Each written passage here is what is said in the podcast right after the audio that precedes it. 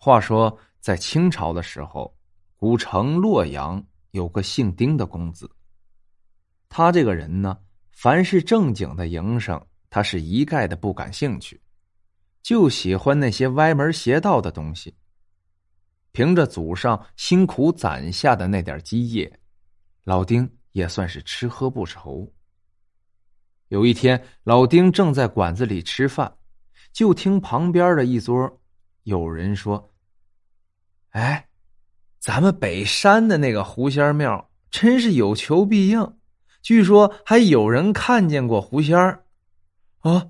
那个狐仙儿是不是很漂亮？都说狐狸精长得妩媚。”闭上你那张臭嘴！我跟你说啊，咱们北山那个狐仙庙那个狐仙儿。可是个男的，一副公子哥的打扮。老丁一听，狐狸精，这我还真没见过，于是就来了兴趣儿离开馆子后，直奔狐仙庙而去。太阳还没落山，老丁就来到了狐仙庙。走进去一看，发现这庙不大，但是有院子，有山门。还有两间供神像的房屋。老丁一看这庙里也没有香客，就站在院子里喊道：“在下洛阳丁某人，我对阁下是敬仰，特来拜望。”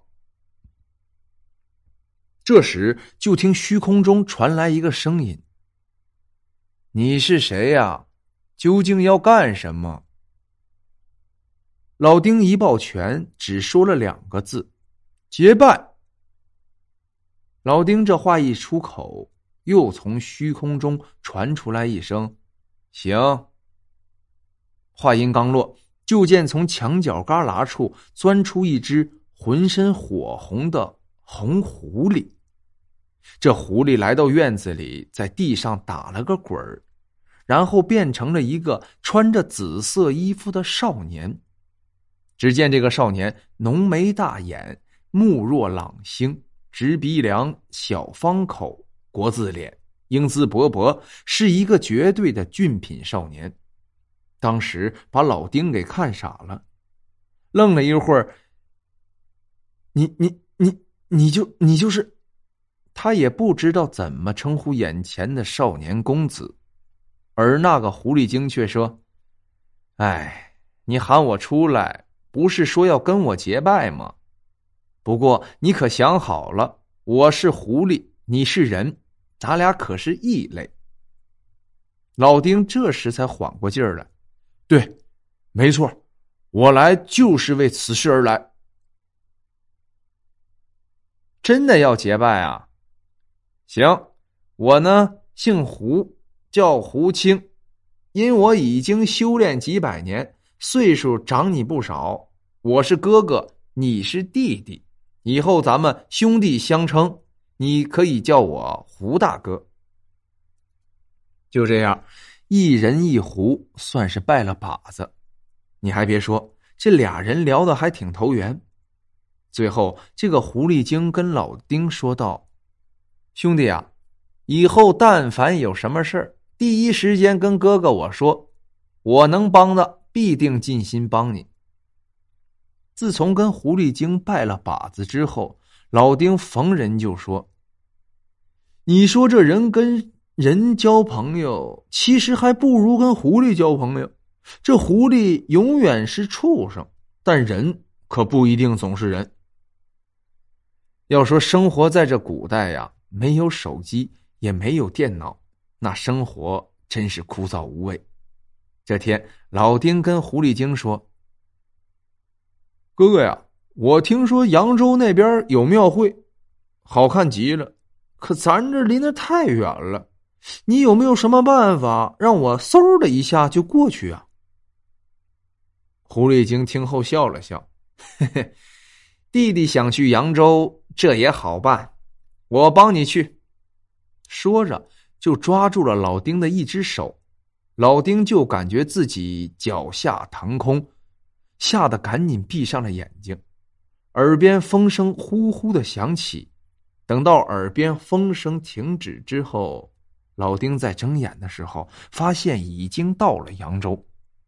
这俩人是在半空中看着下边，扬州城今天真是热闹非凡。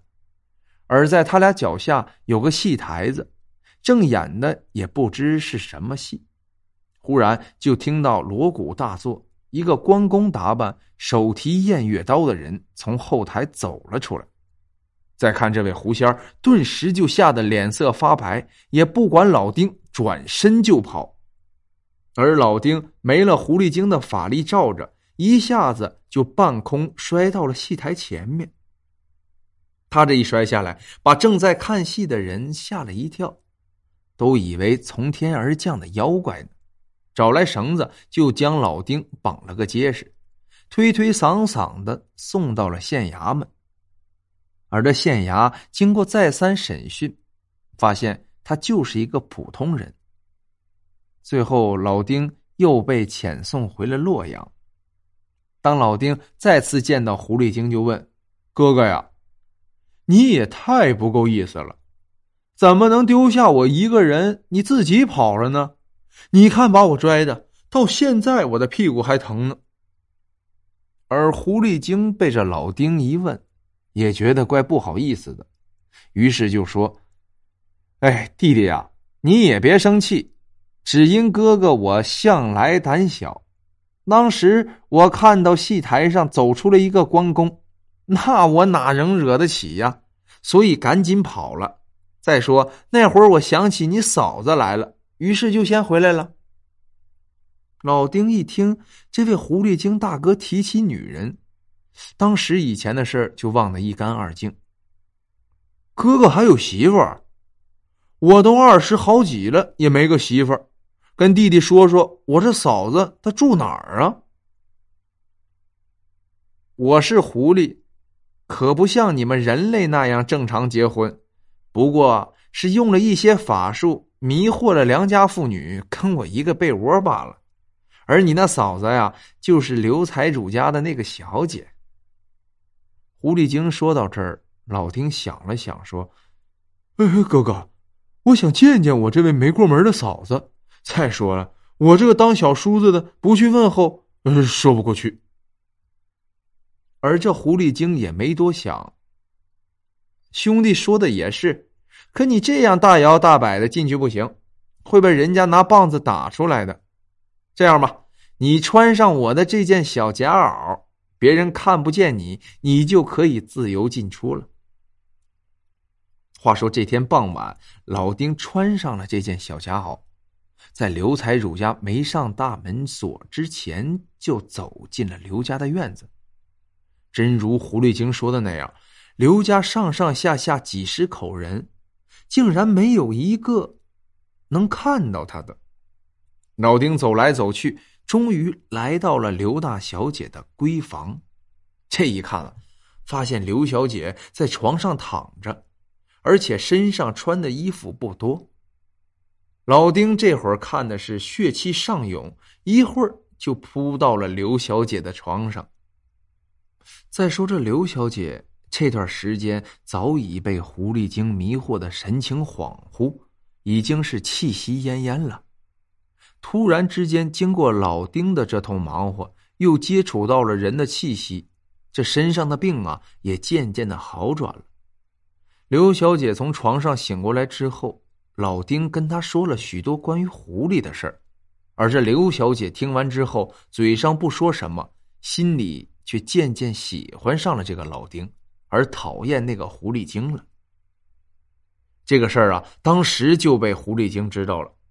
他把老丁叫来说：“我真是瞎了眼了，认你做弟弟，还亲手把你送到嫂子的床边，你竟然做出这样猪狗不如的事儿！我告诉你，之所以他喜欢你，无非就是咱们狐狸不中用，而你也好不到哪儿去，无非就是我不行，才衬托出了你。”老丁听了狐狸这话，也不生气，反倒是得意洋洋。笑呵呵的转身，又回到小姐闺房去了。这把狐狸精给气的呀！趁着两人没注意，悄悄把那件神奇的小夹袄给偷了回去。一夜无话。等天光大亮之时，老丁起身找衣服穿，可唯独找不见那件小夹袄。最后没办法了，就用黑布遮住脸，想从后窗户溜出去，结果一脚踏空，扑通一声摔倒在了地上。刘家人听到响声赶来，黑乎乎的，都还以为是个什么妖怪。